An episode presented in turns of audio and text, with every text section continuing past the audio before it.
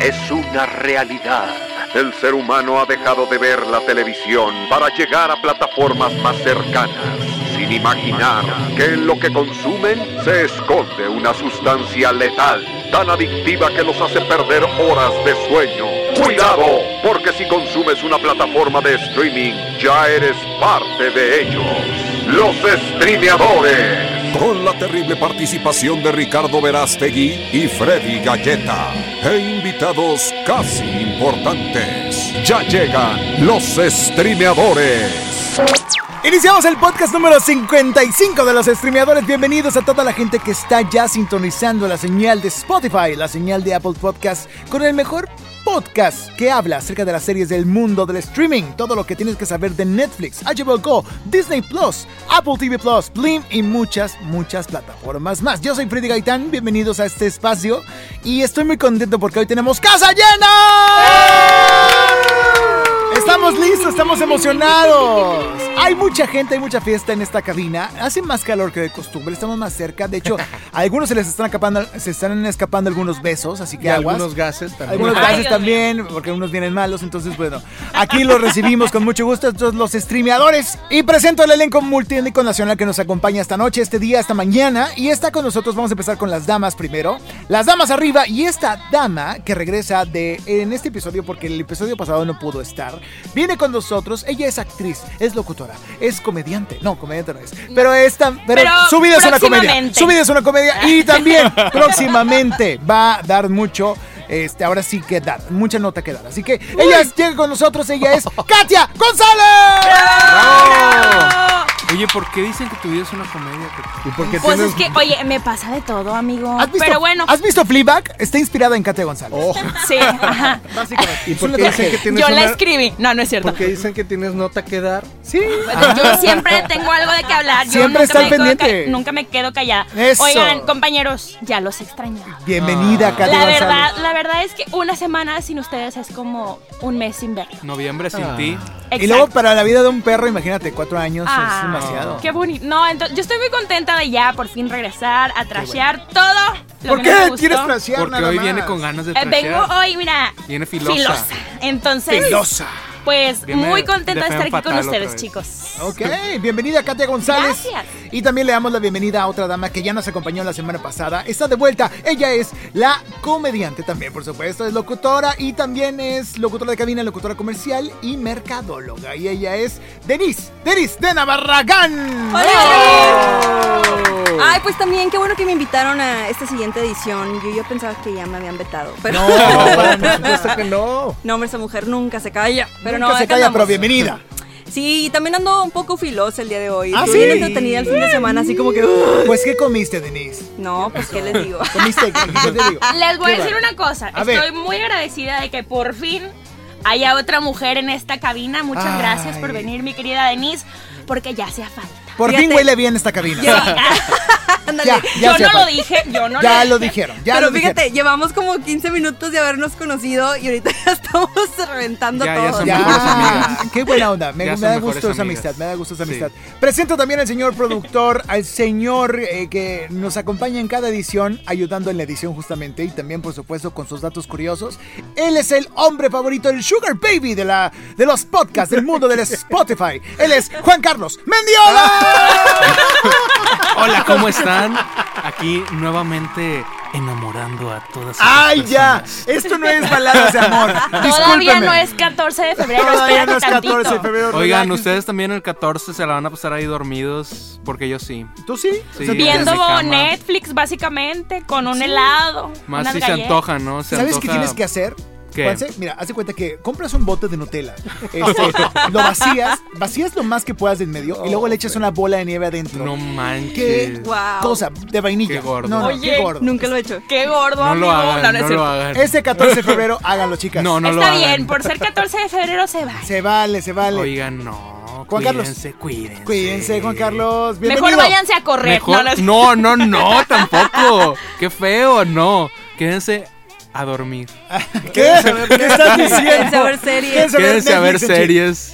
quédense a escuchar los streameadores. Exactamente. Eso. ¿Qué tal? Y ahora Bien. presentamos al señor que todo lo ve, al señor detrás del lente y detrás de los lentes. Él no, él no es cualquier sugar baby, él es un sugar daddy. Y él llega con nosotros porque está en la frecuencia de los streameadores el señor Ricardo Verástegui. Hasta la, El sugar hasta la R. pero sin el dinero.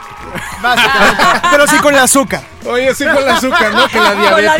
diabetes a todo lo que lo da. que da. Oye, mi oye, querido- oye, ya no sigas los consejos de Freddy de, Ah, esas, no. de esos postres No, no, de 14 de, Nutella y febrero. de- Desanótenlo. están muy, muy gordos.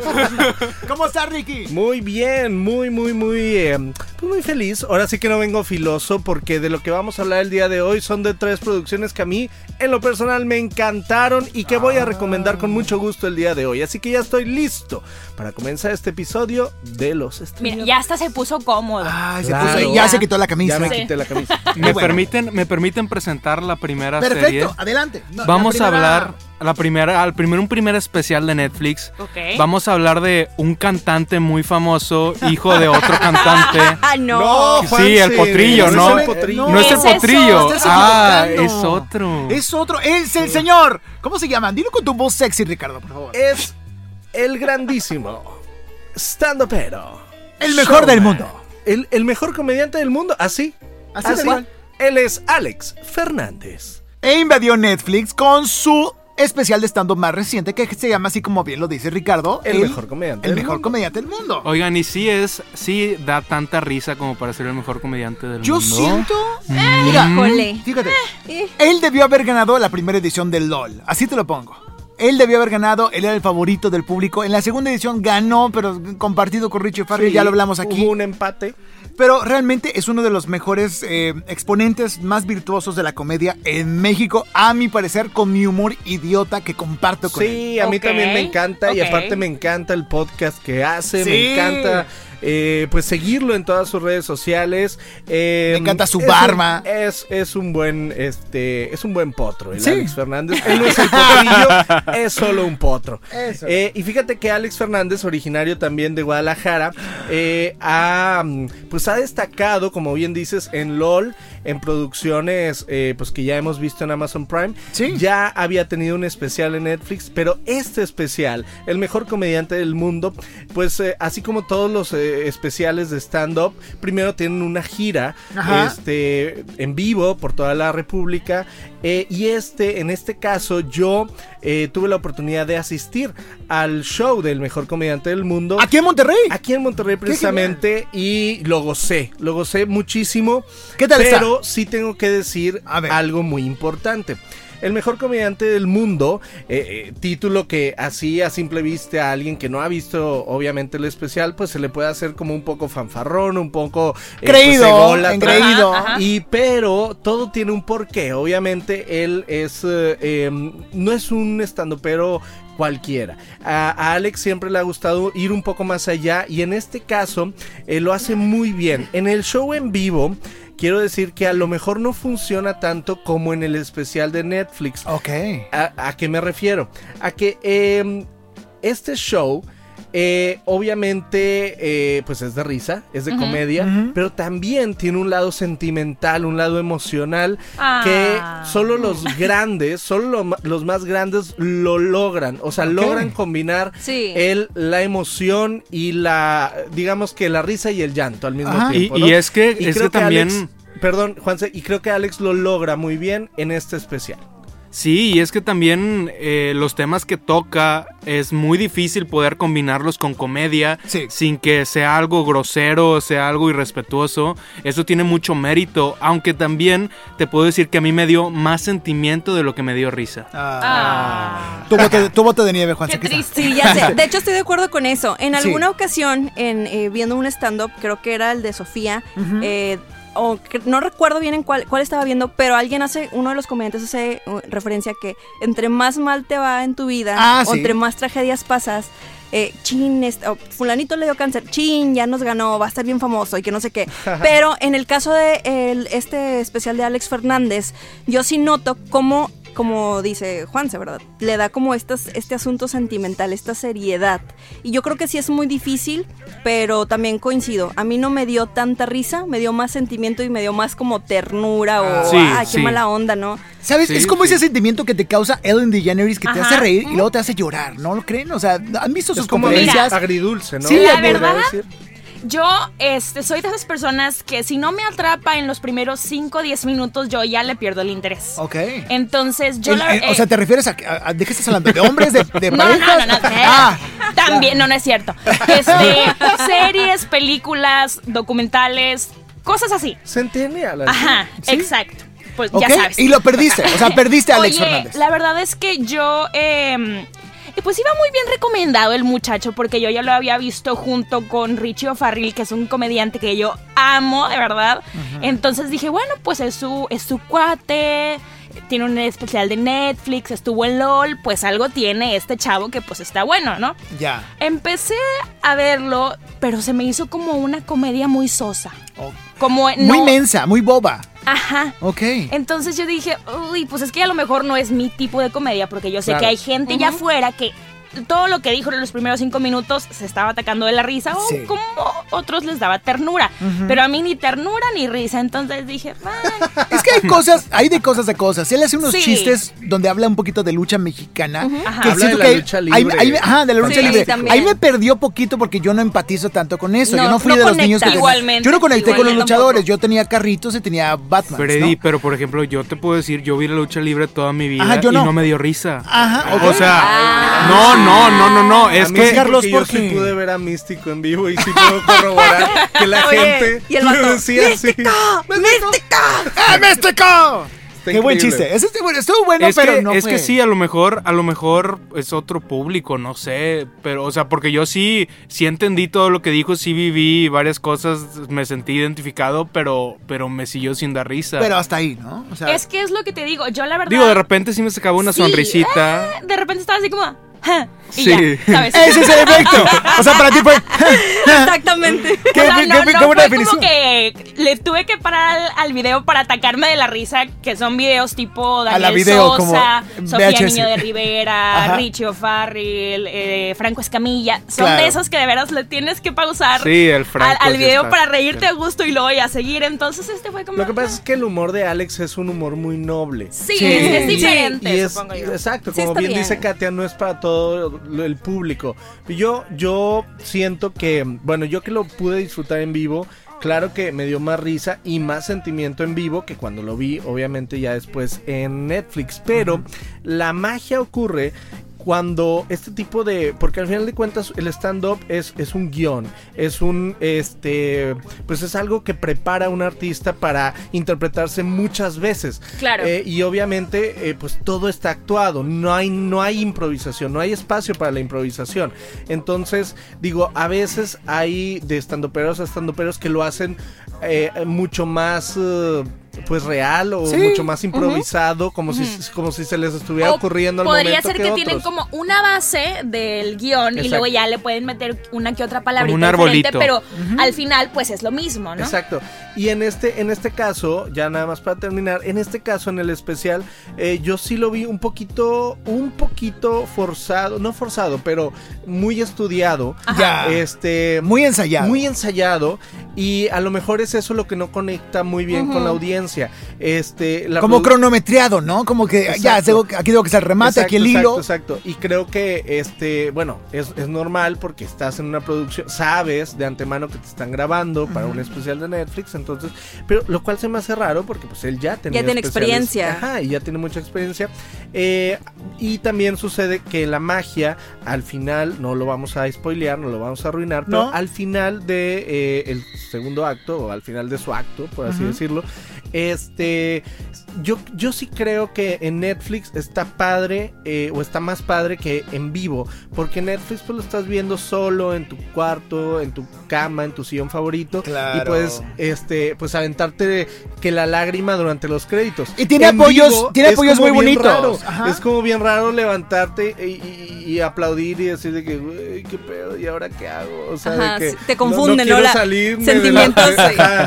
Sí. Entonces, por eso lo disfruté disfruté un poco más, eh, digo, las risas en vivo y el llanto en privado, por así decirlo. Ah. Fíjate que en la producción tiene mucho apoyo de música muy linda. Tienen los escena- el escenario que no sé qué teatro fue, ¿no? La verdad no, no revisé bien qué teatro era, pero está hermoso. Y yo creo que sí apoya, sí le rinde el homenaje. Claro que es muy diferente compararlo con Ricardo Farrell, que en sus especiales él improvisa, hace mucho lo que se dice cabareteo dentro del mundo del stand-up, Sí. que improvisan con la gente, platican más. Richie hace eso. Alex no tanto, no, no, sé, Le no sé, cuesta le cuesta mucho. Sí. Lo muy tiene muy ensayado, sí se Pues ve, se vio nervioso en parte. ahora, quiero pensar. Ahora sí, eso. sí tengo que agregar que el final rescata mucho todo el especial. Para mí. O sea, el final le subió la nota exponencialmente Sí. a lo que yo le iba a dar originalmente. Pues, o sea, porque, sí, sí. porque engloba todo, porque te hace mucho sentido varias cosas que pues no entendías de que qué onda y dices, ah, mira, ah, con Pues razón. sí, pero mira, yo como una millennial slash centennial, yo no me hubiera esperado hasta la hasta el final. Yo Es que me hubiera está- dicho Pero, que pero aburrido, está bye. cortito. Y eso fue lo que hice, de hecho. Sí, está cortito. Yo la verdad lo terminé de ver porque sí pensé, bueno, el mejor comediante del mundo. chance. Ajá, porque dije, no me está dando risa como para decir, para atreverme a poner un tema del mejor comediante Sí, del mundo. y al Tiene- final- eh, te entiendo en esa Ajá. parte. Ajá, sí, totalmente de acuerdo. Pero también con- coincido con, con ella porque también es como, ay, me aburrí, bye, no es el mejor comediante y le cambias. Quise- Claro. Quise, quedarme hasta el final, obviamente, porque iba a venir al programa. Ah, ¿cierto? Es que, eso sí, Y qué quería bueno, ver qué- bueno, quería saber qué pasa. que no me quería quedar callada. No, no es cierto. Pero al final siento como que también, eh, bueno, pues obviamente eso es un, es un homenaje, o sea, y como que quiso verse humano y quiso tal vez compartir un poco de su vida, ¿no? Como que es un- biográfico, no Eso sé. es, mu- eso es también muy importante. Sí. O sea, eh, un stand-up, cual- cualquier eh, persona que hace stand-up, eh, digo, parte de las reglas básicas del stand-up es que tienes que hablar de tu vida, de tu vida personal. y, y- y- y- y de tu vida, mm, pues real, es, es difícil a veces hablar o abrirte de cosas. Y sobre todo ante miles de personas Claro. en, en un auditorio o en un o en Netflix, en una plataforma como Netflix. Entonces, es, es, yo creo que le da más valor este tipo de, de, de cosas este, al especial, como bien dice Juanse. Ajá. Este, y yo lo amo. Por eso le voy a dar de una vez Sí. cinco a Alex Fernández. Uh. ¡Cinco! Muy Alex bien. Yo voy a empezar también, digo, yo sigo, continúo con la calificación y quiero dar una recomendación. Este, este especial de Netflix, este especial de stand-up, está dirigido, es un fan service para los que lo seguimos. Yo creo que la gente que no lo conoce no lo va a alcanzar Claro. a apreciar tanto como nosotros. Entonces, si tú ya conoces la carrera de Alex Fernández, escuchas su podcast, has visto sus videos, lo ves en, los, en el- su programa de YouTube que hablan de cómics y series, pues bueno, tienes que ver este especial. Pero si no, mm, eh, tenle paciencia. Así como Katia tuvo paciencia hasta la mitad y luego le cambió a, a 2. Entonces, eso es precisamente lo que pasa. Yo le doy su 4.5. Katia bien. González, ¿qué calificación le das? Yo le doy un 3. ¿Tres? 3 Alex Fernández. Tres o Alex sea, Fernández. No, no soy tan mala, pero pero tampoco tan Él es mala, en Telesa. el medio. O sea, un 50, pues. Ok, perfecto. Anda. Denise Barragán. Híjole, yo también le doy como un 3. Estaba pensando precisamente, o sea, si tienes razón, yo no soy muy seguidora de Alex Fernández, pero le di la oportunidad. Y Yo sí soy creo- seguidora del potrillo. Eh, por del eso, otro por eso Alex vine. sí me gusta.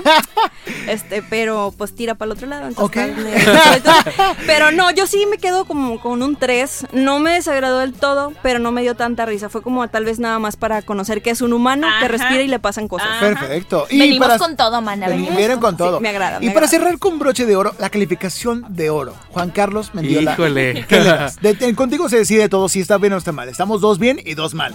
Ah, o sea, yo soy, yo soy. Tú eres el decisivo, el voto decisivo de esto. Tú eres el juez de hierro. Tú eres el Perdo- juez de- perdónenme, mis queridos amigos. Freddy. No, juez de bronce.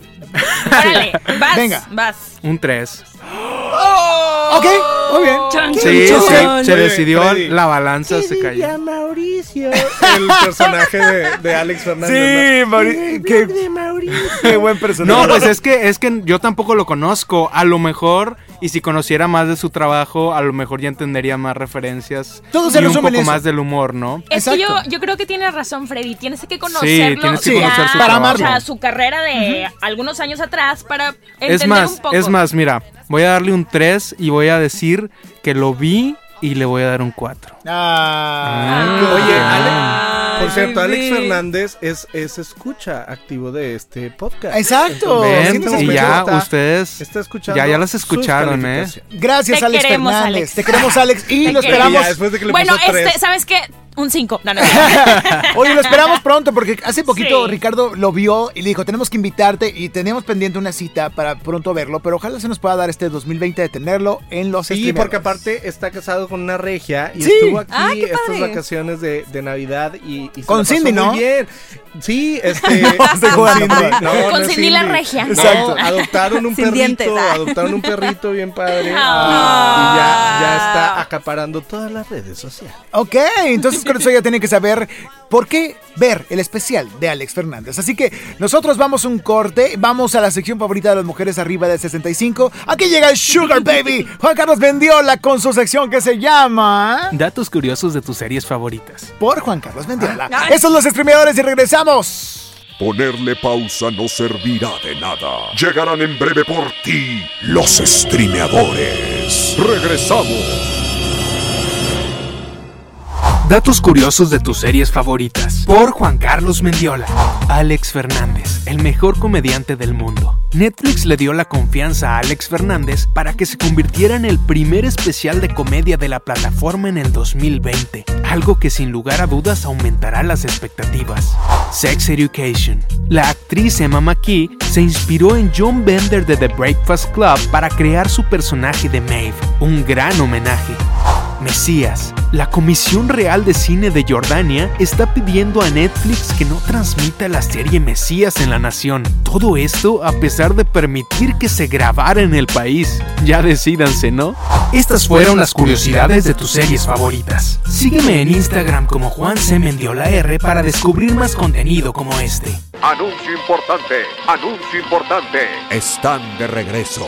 Están aquí los streameadores.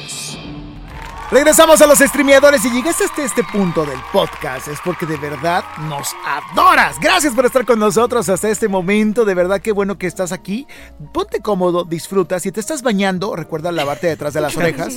Te acompañamos. Eh, usa Los ese- dedos de los pies. Los dedos de los pies siempre, en medio de los pies. Sí, siempre. Y al final, muy tal- importante talquito, talquito Sí, al final también. claro. Por favor, chicos. Nosotros somos los streameadores. Freddy Gaitán aquí al micrófono. También estoy con Juan Carlos Mendiola. Recuérdanos tus redes sociales, amigo Juan Carlos. Juan C. Mendiola en Twitter y Juan C. Mendiola R en Instagram. Ahí me pueden seguir. Casi no comparto nada. En Twitter me peleo. Qué buena manera de ver. Pero pues ahí si quieren seguirme, ahí me pueden ver y escuchar y todo. 24-7 porque estás transmitiendo en vivo todo En vivo día. todo el Siempre. tiempo como toda- Big Brother. Como Big es como, como The Como la Truman academia. Show. Como como The Como la Truman Show. academia. Síganlo en, en Toda, toda mi ¿cómo se vida, toda, No, eh, sí. For ¿cómo se sí, to- toda mi vida es un montaje, es un montaje como Sí, The Truman ¿cómo? Show, Ya no me o sea, acuerdo. todo es falso. Tweetcam. Eh, y bueno, de ahí nos pasamos rápidamente al otro lado de la cabina y está la señorita Katia González. Katia González, ¿cómo te seguimos en redes y qué vamos a encontrar ahí? Oigan, pues yo tengo una buena nueva. A ver. Y pues ya tengo Twitter. ¿Cómo? Después de ¿Ya tantos abriste años, Twitter? sí, ¿Ya después tienes de tantos años de, de decir no, no lo voy a hacer. Ya ni el dueño de Twitter tiene No, ya, ni. Jack Dorsey tiene nada. No lo voy a hacer, me rehuso, lo hice. Lo ¿Y cómo hice. te seguimos? ¿Y por ahora, qué, mi querida Katia? ¿Qué te llevó a eso? Pues no sé, fíjate, dije, me voy a enterar mm, cosas interesantes del mundo. Entonces, ¿por Oye, qué no? ya tuviste, ya ¿Y tuviste tu primera pelea no en tengo nada Twitter. que hacer, dije, pues ya, me tuviste- aburrí de ¿Ya Instagram. tuviste es tu primera, tu primera, tu primera pelea con Sí. Fernández Noroña? En ¿O- Twitter. No, todavía no, no he No, eso a se ese da como a los meses de No he llegado a ese punto, pero vayan y síganme en Twitter porque tengo bien poquito ¿Cómo te seguimos? ¿Cómo te No. seguimos, Katia? Estoy como soy Katia GZZ en Instagram, Facebook y Twitter. Mira, uno solo para todos. Pues claro, Uno solo para todos. Pura eficacia aquí manejamos, compañero. Un anillo para gobernarlos a todos. ¿Qué eficacia ¿Qué la de? Katia. Muy bien, Aunque no Katia. No, los anillo todavía no, ese está para el rato. Muy bien, Katia. Perfecto. Perfecto. Gracias, Gracias, por tus gracias, datos. Y Dena Barragán, ¿cómo te seguimos en redes sociales? Ay, pues me puedes seguir como Dena-Barragán a través de Instagram y me puedes seguir en Twitter como Denise Barragán. Nunca te lo aprendes. Qué mal. ¿Con Acabo una S o con dos S? La No, gente va a estar como luego buscando. ¿Cómo De se hecho, llama? la vez pasada di mal Twitter. Sí, qué mal. Porque pasa que pues me hackearon, por eso decía que no tengan el password Ya, para todas tus razón. cuentas. Pero bueno, entonces abrí otro y es Denise, así con doble S y una E, Barragá 5. Porque el 1, el 2 y el 3 y el 4 ya estaban ocupados. Ay, no. Ya mejor no lo digas. Ya no lo digas, así déjalo. Hasta Así ahí. déjalo, ya ciérralo. Oye, Síganme, ah. Denise, Like for like. ¿qué vamos a... Like for like. Qué tonto está. ¿Qué vamos a encontrar ahí, Denise, en tus redes sociales? Todavía no subo nada, pero. Por favor, dinos. En Instagram, ¿qué encontramos? Eh, En Instagram, fotos muy picantes por ahí. ¡Hay fotos Ah. picantes de Ninel Conde! ¿Cómo no? Gracias. No, es que me tomaron unas fotillos y están medio acá, medio sensual. Es la ver. primera vez que subo una foto con Scott. Oye, y, y. Verástegui A ver, abre y es una revista así que se abre en tres. ¿Qué pasó, Denise? ¿Qué es Oh esto? Pero luego pensé, pues revolución femenina, Wow. ya sabes. Empoderamiento Empoderamiento. Hashtag feminismo, Cara de malvada. Hashtag eh, Oye, sexy. Ah, no, no sé. ¿Puedo preguntarte algo muy personal? A ver, por favor.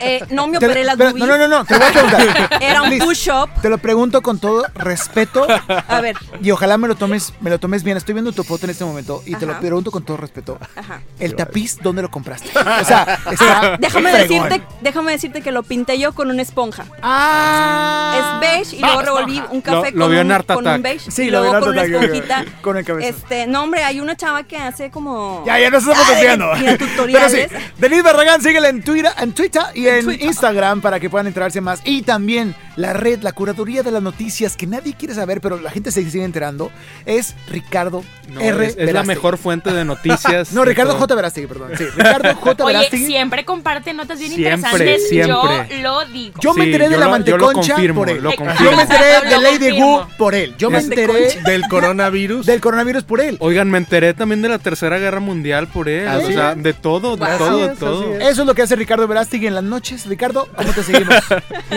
Oye, en las noches invento cosas, ¿no? Y las propago. Tú las escribes, las escribes y las compartes, Ajá, ¿no? como el chupacabras. Ah. ¿Cómo te Ah, pensé que ese era tu seudónimo y como el chuca, Ah, no, chupacabra. no, no. Chuca- Eso, eso es su correo, chupacabras. chupacabras.hotmail.com.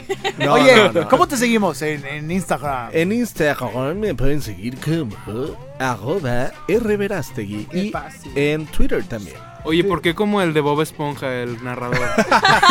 Dos 20 horas años, después. dos Y en Facebook te encontramos también para que podamos ver tus notas, ¿no? Así es, como Ricardo Verástegui. Y no tiene nada que ver con Eduardo. Verástegui, Eh, este, no. solamente yo hacía comparten talla de saco, pero... Es mi primo, pero nada más. Ok, perfecto.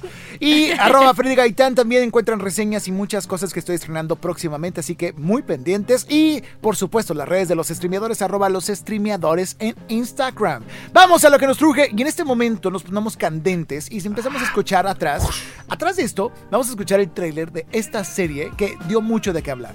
La segunda temporada de... Sex Education. ¿Y escuchamos los gemidos? Porque Netflix sacó un video de gemidos. No, o sea, Freddy, ¿por qué Oigan, vas a trolear si a la audiencia?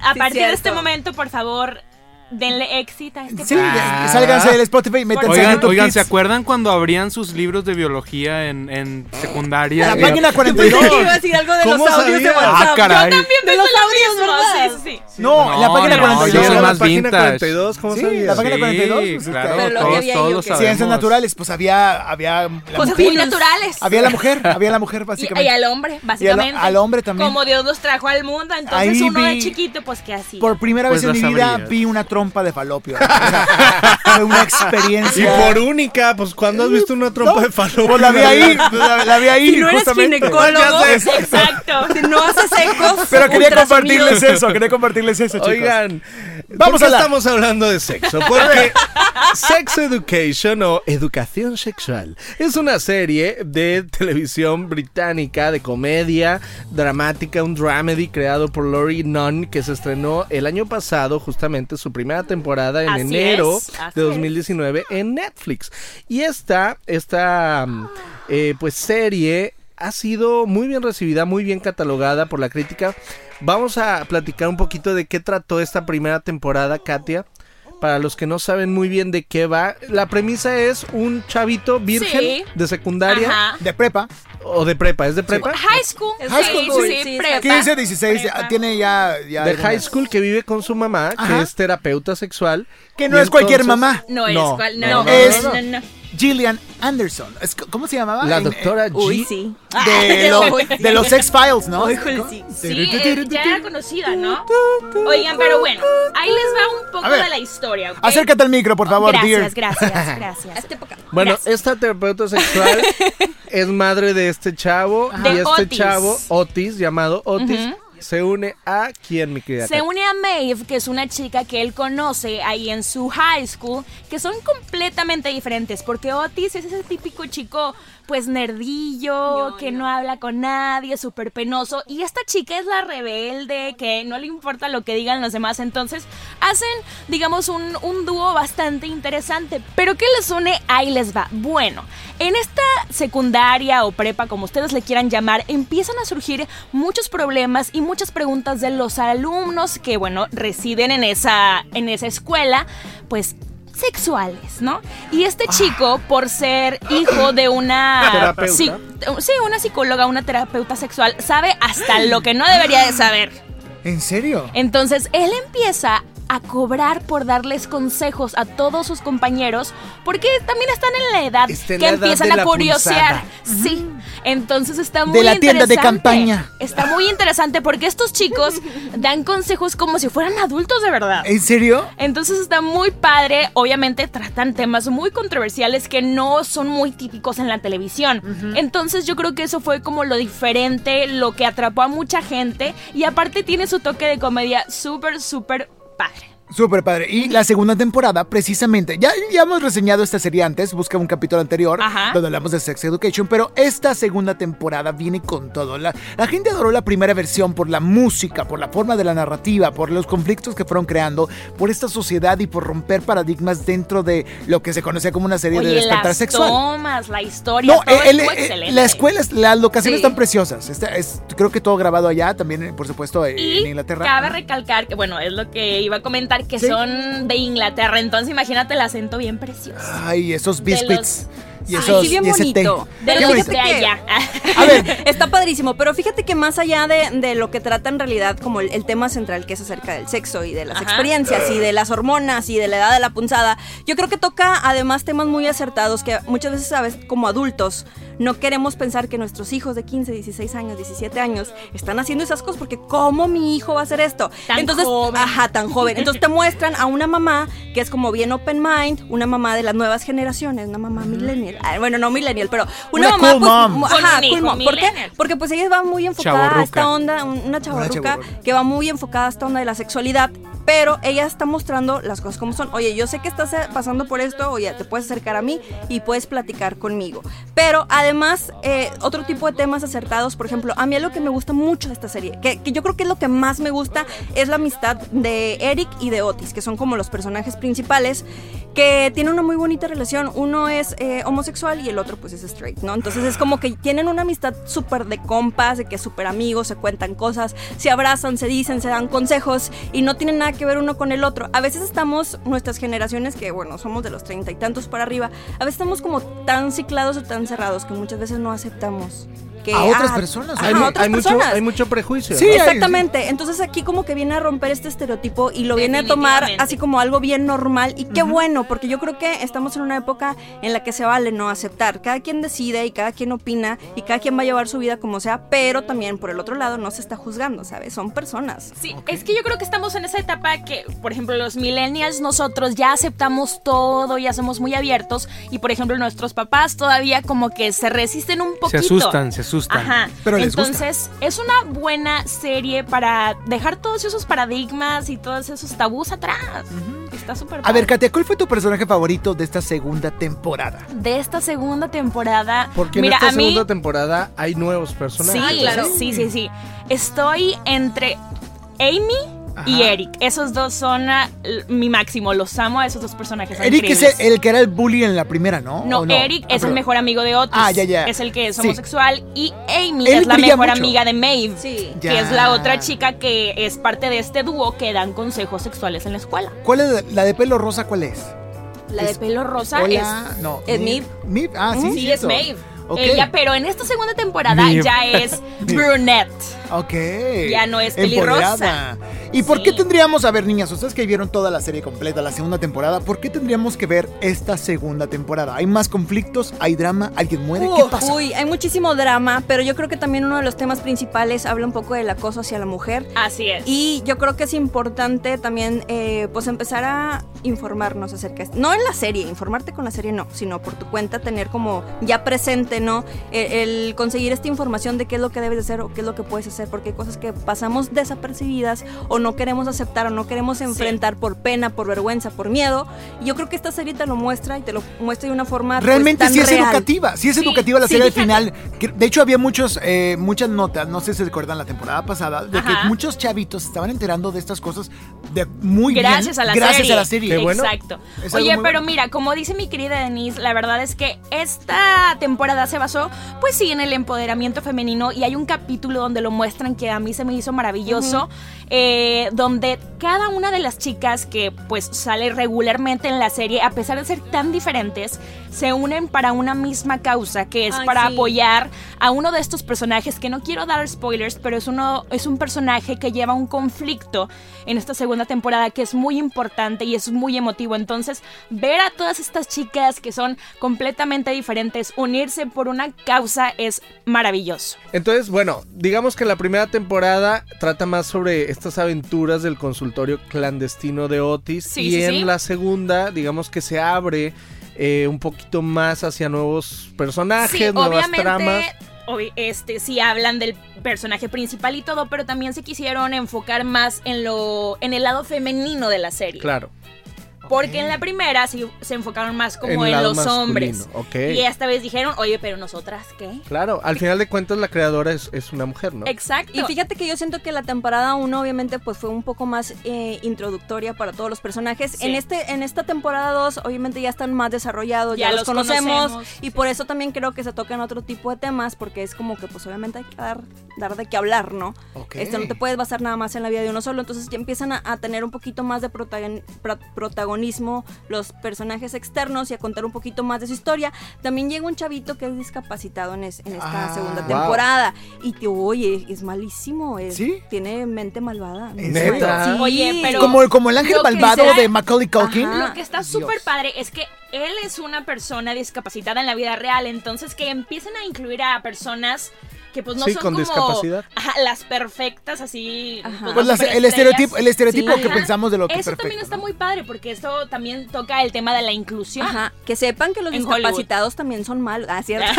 Hay de todo. También son buenos actores. Hay malos y buenos en todos lados. Sí, no, Sí. exactamente. Eso, eso aplica para todos, ¿no? O sea, a final del día te lo vuelven a poner otra vez como persona, ¿no? Como humanos. O sea, oye, no porque este sí te tienes que tener lástima, siguen siendo personas funcionales en una sociedad. Claro, y al final de cuentas todos tenemos nuestros eh, claroscuros, ¿no? Nuestros momentos de, de oscuridad Nuestros y también de, de, Sí. bri- de brillo. Entonces, bueno, Claro. Al final de cuentas la crítica también ha sido muy benevolente con Sex Education y escuchándolas, pues creo que tienen toda la razón. Al final de cuentas son, eh, digamos, es una serie muy humana, ¿no? Porque al final de cuentas todos somos seres sexuados, todos tenemos sexo y todos tenemos un sexo. Entonces, el, el hablar de sexo es lo más humano que se, que- que- de lo que puedes hablar. A veces nos da pena este eh, hablar de sexo o empezar a hablar de sexo desde muy temprana edad, pero todos los humanos somos seres sexuados y yo creo que el valor de esta serie y sobre todo el valor de las series británicas porque también hay que decirlo, las series británicas tienen una visión un poquito Distinta. más ajá, más distinta, un poquito más madura al respecto. Este, pues la manera en la que abordan estos temas pues eh, lo hace mucho más interesante, lo hace mucho más humano y mucho más real, ¿no? Ok, entonces chicas, vamos a calificar en este momento. Ustedes que vieron Va. toda la segunda temporada, empiezo con Dena Barragán. ¿Qué calificación le das? ¿Cuántos gemidos le das? Ay, bueno, yo, le- yo le doy definitivamente ¿Cuántos cinco. otis? Ay, ¿Cuántos otis? No, le doy cinco gemidos porque. mm, a dos. Ok, porque- ok. ay, se- No, y oye, me voy haciendo los cinco. Oye, ¿no? como diría Niurka, no me los digas, hazlo. Ah. Ah. A ver, no no, no, no, pero sí le doy cinco, ¿eh? Yo creo que vale la pena verla totalmente. Entonces, Ok. eh, eh, dense la vuelta. Si no han visto, vean los primeros capítulos. Obviamente, pues hay gente a la que a lo mejor no le va a gustar. A lo mejor hay gente que se va a espantar. Sí está un poco exagerada en cuanto a la parte de sexo, porque pues Sí. obviamente se trata de eso. Es, es el enfoque que le dan. Y obviamente tiene un tono de, como dices, es comedia, ¿no? Es, se, se le exagera un poquito, como cualquier otro tipo de comedia, Sí, la sí, verdad, sí. seamos realistas. Pero no es para que te espantes. Dale una oportunidad, vela, se tocan temas muy padres. Me gusta más la segunda temporada que la primera, le doy cinco. Ok, cinco. Diana, podríamos decir que si te gustó ver los dos papas, no te va a gustar ver Sex Education 2. Supongo. Estoy no entendí, pero bueno. Pero, bueno, tú sígueme la corriente. Katia González, calificación. ¿Cuántos gemidos o otis les das? Antes de dar mi calificación, yo quiero decir algo muy importante. A ver. Por favor, no vean esta serie con sus papás. ¡Ah! Se van a sentir un poco incómodos, entonces ahórrense la ¿Te pena, pasó? muchachos. ¿Te pasó? ¿Te No, pasó? gracias a Dios, Ah, no, no, no. Es que sí, o sea, ok, estamos en una era que ya los tabúes y lo demás, pero como quiera, sí está un poco incómodo está verla incómodo, con los ¿no? papás. O sea, yo me imaginé, yo dije, ay, hubiera estado medio feo verla así como, ¿sí me entiendes? ¿Quieren más palomitas, mija?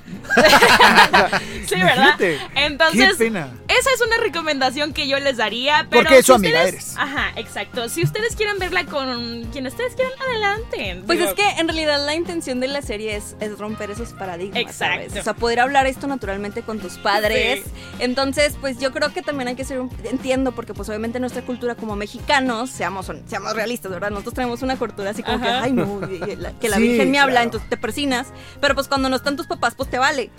O así de simple, si tus papás tienen menos de 40 años, puedes verla con y ellos. quién sabe Sí. si cuando tengamos nosotros hijos ahora ya sea muy normal. ¿Y si tú eres el papá? Fíjate que, fíjate que yo sí puedo ver, yo sí puedo ver estas series con mis papás. Obviamente ellos como que, ay, pero ¿qué estás viendo? Y yo, ay, mamá, ya relájate ya, como que se, se Es que, como Pero- diría Freddy, yo no puedo, estoy tiquita. Pero a mí me vale. No puedo, estoy Me encanta No puedo, estoy porque, tiquita. porque siempre tu mamá llega en el momento más, eh, más Sí, eh, adecuado, ¿De qué menos haciendo? adecuado, más Ah, irreverente, bueno, sí. ¿no? Sí, no, no, no, ya ¿Qué sé. estás viendo? Pero bueno, haciendo? ya, ok. Esa Yo chica la están matando, ¿qué le está sucediendo? ¿Qué le está pasando? Alguien, ayúdela. Le una ambulancia o algo. Ah. Yo la estaba viendo en mi cuarto y. Hija, ¿estás bien? ¿Estás bien? ¿Qué pasa allá adentro? Y luego No está tu novio, Oye, ¿verdad? ¿Estás acompañada? Y luego, ¿Estás sola? y luego recordé que no vivo con mis papás. Entonces, Oh. ¡Ay, qué miedo! ¡Qué miedo! Me dio escalofríos. ¡Ay, qué feo! Katia González, ¿qué Bueno, calificación? Yo le doy cinco gemidos. Se Cinco. los merece. Se los La merece. disfruté. Ah. Terminaste bien. Está Terminó bueno. muy bien. Terminó muy bien. Perfecto, chicos. Vamos a un corte. Katia, extrañamos tu sección. ¿Nos Ah, yo deleitas con tu ya la sección? extrañaba. ¿Nos Claro deleitas? sí. perfecto. Esto que sigue es, ¿dónde lo hemos visto? Con Katia González regresamos a los streameadores. No te quites los audífonos. Ellos llegarán hasta ti. ¿Dónde lo hemos visto? Con Katia González. ¿Cómo se llamaba? ¿En qué otra serie salió? ¿Qué traía puesto? Podemos recordar al guapo Asa Butterfield como el tierno Bruno en el drama cinematográfico El niño con el pijama de rayas, en donde nos deja un hermoso mensaje. Pasaron los años y este chico nos siguió sorprendiendo en la pantalla grande. Y en el 2013 lo vimos como Andrew en el filme de acción El juego de Ender.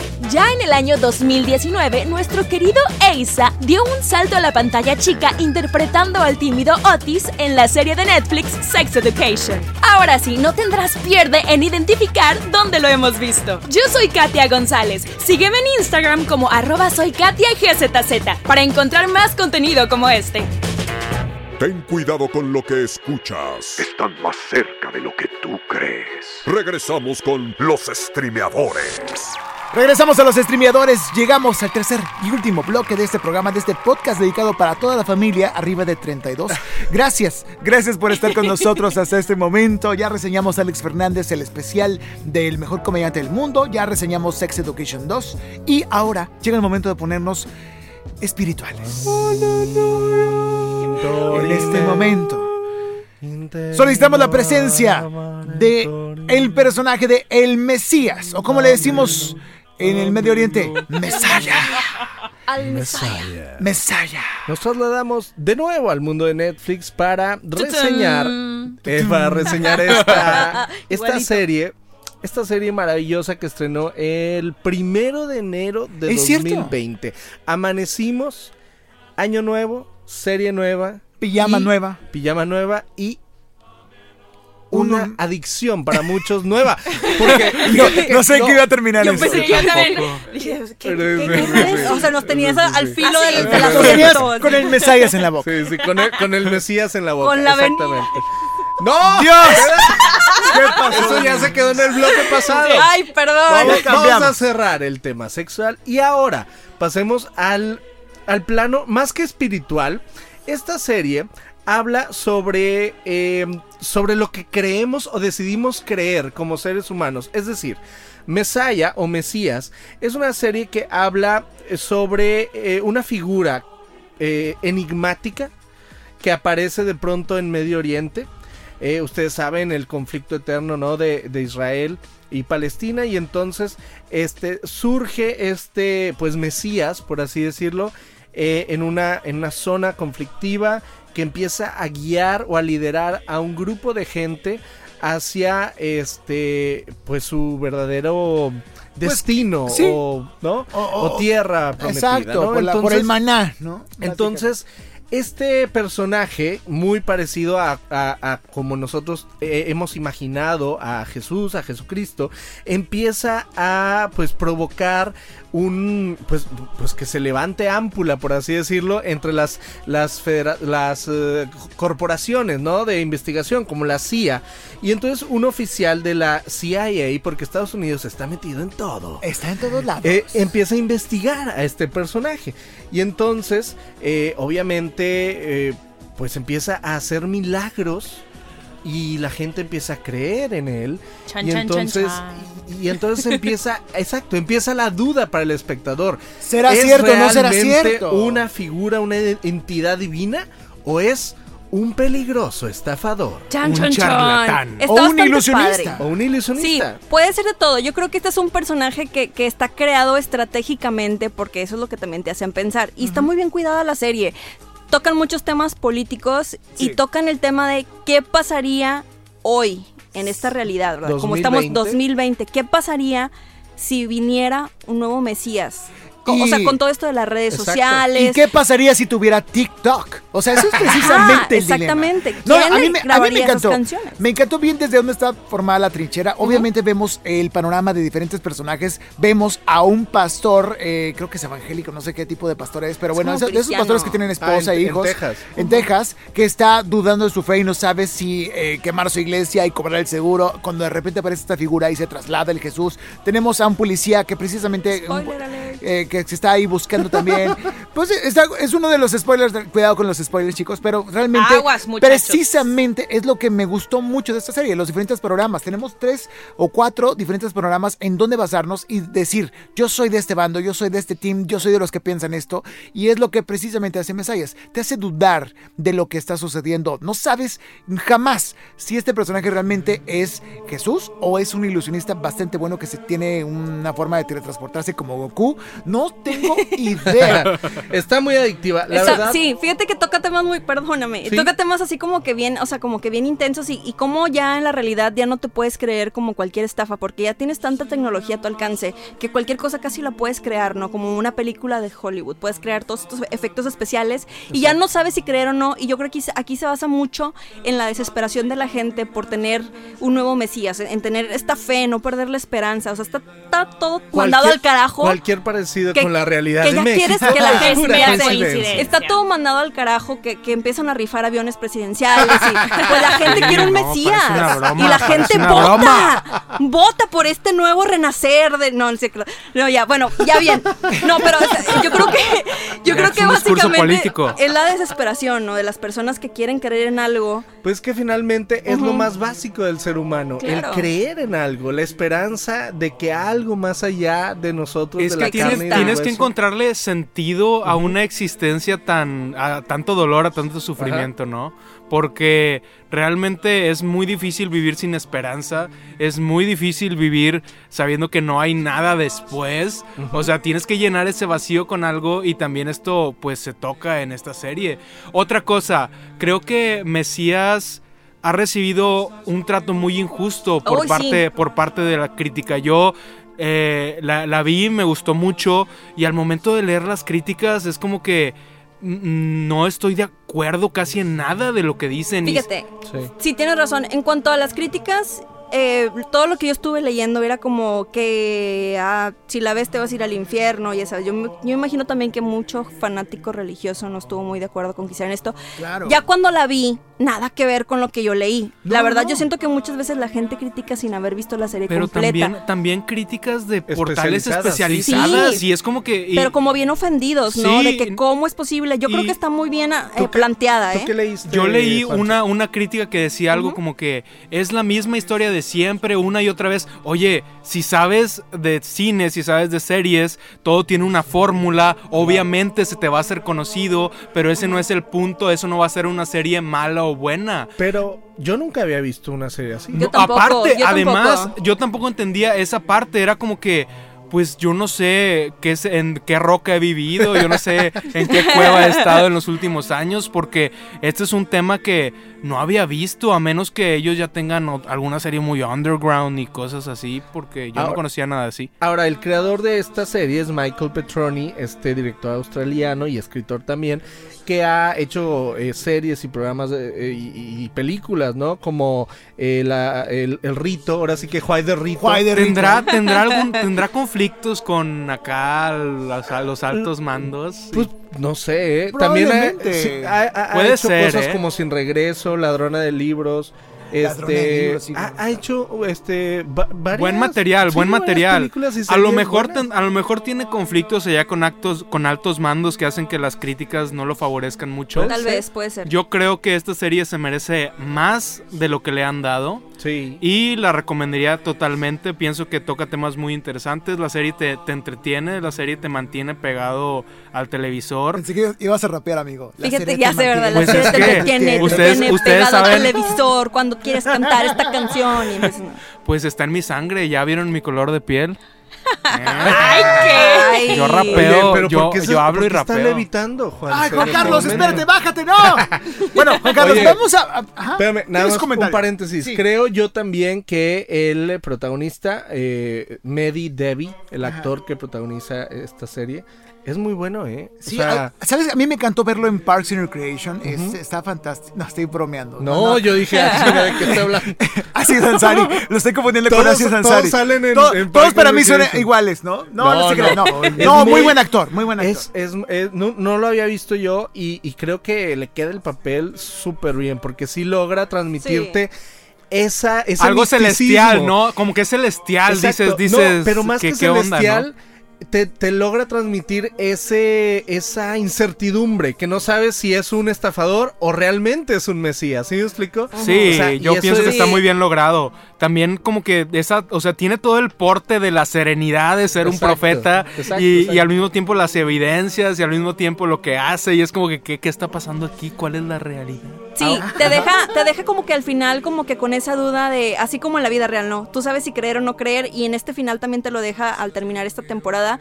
Eh, yo creo que sí, sí quisiera ver la próxima temporada para ver el desenlace y quiero saber un poquito más, quiero indagar más. A mí la producción se me hizo lenta, no es el tipo de producciones que yo vería. Creo que tampoco la calificaría tan mal. No es, no es lo que a mí me gusta, porque la neta es, está bastante aburrida, pero pues yo le daría. Ya vamos a calificar. Vamos a calificar de una vez, comenzamos. Daría-. Ya que estamos aquí, hay que... Sí, pues en la ¿Cuántos onda. mesías le das? Híjole, yo le daría un 3.5. Ok. ¿Cuántas? 3.5, sí. Yo le doy dos Budas y este, un Mahoma a esta serie. Me gustó mucho, pero sí está muy lenta. Sí está de huevas. Vela despierto, por favor. O sea, de preferencia. No lo veas en tu camita. No la ves en tu camita, no, no, no. Juan Carlos. Le voy a dar cuatro. ¿Cuatro A mí, qué? a mí sí me gustó cuatro Jesuses. Muy bien. Cuatro, el niño Dios va a llorar. Cuatro Sí, niños. Cuatro... Del pasito perrón. Y Ricardo Verástegui. Yo le voy a dar 4.5 mesías a Mesaya. Ah, sí, es Mesías acá. Porque yo creo que a mí no se me hizo aburrida, ¿eh? No, se me hizo hasta sí. adictiva. Este, de hecho, la cuando yo la empecé a ver dije, ay, qué padre, son capítulos de 20 a 30 minutos. Ya cuando le, le Sí. detuve dije, ¿qué? Es de una hora. Ay, o sea, a mí no se me hacían tan largos porque te, bueno, a mí me mantuvo como que todo el tiempo picado. ¿Qué Ya. sigue? ¿Dónde va a aparecer ahora? Ajá. Eh, ¿Qué, qué, qué- Conjeturas, qué- conjeturas. milagro va a ser? Fíjate, yo pasé el primero y ya la libré, ya pude ver los demás, pero en el primero estuve a punto de abandonarlo porque me aburrí. Ah. Pero los también- demás, los demás ya me gustaron, ya me Y, ta- gustaron. y también porque, bueno, pues ella es evangélica. La ofende mucho, Porque, por supuesto. eh, yo soy atea, no es cierto.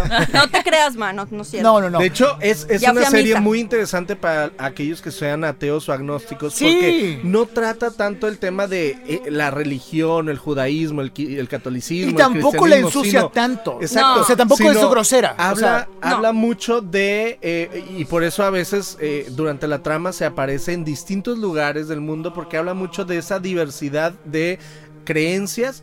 Pero todas comparten una misma esperanza, ¿no? De, de- de creer en algo. Claro. Y ahora yo creo que el actor principal va a aparecer en el próximo comercial de Miss Clairol. Eh, Yo creo que ya está lista Oye, la, va a la aparecer polla. En la NFL, no, ¿no? en, en la nueva temporada de Queer Eye, ¿no? va a sustituir a Jonathan Jesus, Banning. claro, al gay Jesus, pues qué padre, qué genial. Pues bueno, chicos, ya con esto calificamos, ya sabes que tienes que ver este fin de semana o en la próxima semana o en cualquier momento que estés escuchando esto. Antes de irnos, antes de irnos es muy Aviso importante. parroquial. Les voy a recomendar un cortometraje, ya Ah, sabemos lo que pasó Ah, esta semana. claro. Por favor, si no lo han No, visto, salió hace muchos años, vean Dear Basketball. el eh, ganador del Oscar. El ganador del Oscar, el gran Kobe Bryant, uno de los mejores deportistas Que en en paz general de descanse. todos los tiempos, Que se nos que marcó la vida de muchos, eh, es el ídolo de muchos, fue el héroe de muchos, incluyéndome. Si tienen tiempo, vean Dear Basketball, que está muy bonito. Está en YouTube. Les va a gustar. Nomás busquen en YouTube Dear Por Basketball si gustan buscarlo. y vale la pena realmente. Ahorita, pues, Sí, dicen que está muy bueno. pues ¿eh? que hay que guardarle respeto a esta gran figura del deporte. De verdad Híjole. que sí, de verdad que sí, ya estoy esperando Dena, la serie. Dena va a Híjole. decir. Diana, a ver, Dena Dena. va Híjole. a hablar sobre su pasado. Acaban de recorrer una reportera de Estados Unidos ¿Por porque eh, sacó la nota de que a nadie se le olvide que este chavo estuvo pues en la cárcel y pagó quién sabe tantos millones, pagó quién sabe tantos millones de pesos porque abusó sexualmente de una trabajadora en un hotel. De Y dólares. aparte también ya trae como un historial, un récord. Entonces como que ella quiso hacer de que, oiga, no se les olvide porque luego ya se mueren y todo el mundo No dice... me lo santifiquen. es dices. bien bueno, ajá, entonces como que ella se, se molesta porque pues ella es muy pro a la mujer y dice, oigan, que no se les olvide que estuvo en la cárcel y que tiene un, un antecedente y esto. Y pues la corrieron. Nada Digo, hay muchas, hay muchas vertientes de esa Denise. historia. No, mira, hay muchas, hay muchas versiones de esa historia. Hay muchas versiones de esa historia. Es, es complicado, pues, decir si lo hizo o no lo hizo, porque otras dicen que tenía problemas psicológicos. Él admitió a- en ese tiempo Sí. que sí tuvo ese encuentro, Encuentro, sexual con ajá. ella, pero, negó que haya sido una violación. Y bueno, eh, digo, aquí... O sea, es un caso Kalimba aquí, cualquiera. aquí, Ándale. aquí la ética profesional se aplica porque ya la persona está muerta y no se puede defender. Sí. Pero al mismo tiempo tiene razón ella. Digo, no hay que santificar tampoco a una persona. Ni a nadie. Porque o sea, todos somos seres humanos, cometemos cosas buenas, cometemos cosas eh, malas también. Entonces, digo, Todos eh, tenemos errores. nada más, sí, Sí. Digo, Pero estoy, estoy vean hablando. el cortometraje, Estoy hablando, estoy hablando como, Sí, como sí. una figura deportiva, Ajá. con lo que todo le Sí, dio al claro. básquetbol, con lo que todo lo que le dio al deporte, que está totalmente desconectado de lo que puede haber sido él persona, porque bueno, pues pero yo, yo no te lo conocí. No te vayas. bueno. Carlos, No, espérate, no. Estás yendo, ya. No, claro que Carlos, no. De hecho, considero que considero que es muy importante escuchar estas cosas Sí. para tener una una, Un una más visión global de todo lo que es esta figura, porque sí, Claro. considero que es, o sea, si si realmente Es- es una cometió, si realmente cometió abuso sexual, si realmente cometió estos crímenes, pues obviamente no se puede santificar y obviamente se tiene que castigar. Es difícil, es como Michael Jackson, Sí. que todo mundo respeta y admira su obra y su y quién fue, o sea, una superestrella del pop, Exacto. pero también hay y, muchas alegatos. y nos vamos al nos vamos al eterno debate que si tenemos que separar la obra Lo que decía Sergio de, de- ¿no? de la Sí, sí, persona, claro. ¿no? Precisamente en- ¿Creer en, en el o no podcast de los streameadores. No sabes qué hacer. No, lo que pero pasó sí, con Luis C.K., lo que sí, pasó con Bill Cosby. Me parece también. eh, Lo que pasó con es- Freddy con, Gaitán. con lo de No. lo de, lo de esa. Ah, reportera Freddy, gracias. lo de esa reportera A mí se me hizo este injusto. es muy injusto porque también oigan ella está expresando una opinión Sí. ella es Claro. libre ella es libre de decir lo que se le da la gana y como dice esta frase este puedo no estar no de está- acuerdo con tu opinión pero voy a dar mi vida para que la des ¡Vámonos! Ay, me gustó. Chicos, con eso nos vamos. Katia, último comentario del programa. Ay, pues que estoy muy contenta de que estoy de vuelta y ya no me voy a ir, amigo. ¡Eso! Chicos, gracias. Katia González, Dena Barragán, Ricardo Verástegui, Juan Carlos Bendiola y Freddy Gaitán. Esto fue un episodio más de Los Streameadores. Hasta la próxima. Adiós. Acabas de quedar contagiado. Ellos ya están en tu oído. Ya escuchaste Los Streamadores. Búscanos en Spotify, iTunes y YouTube. Los Streamadores es una producción de Freddy Gaitán, realizado en Inspiral México. Visita www.inspiralmexico.com.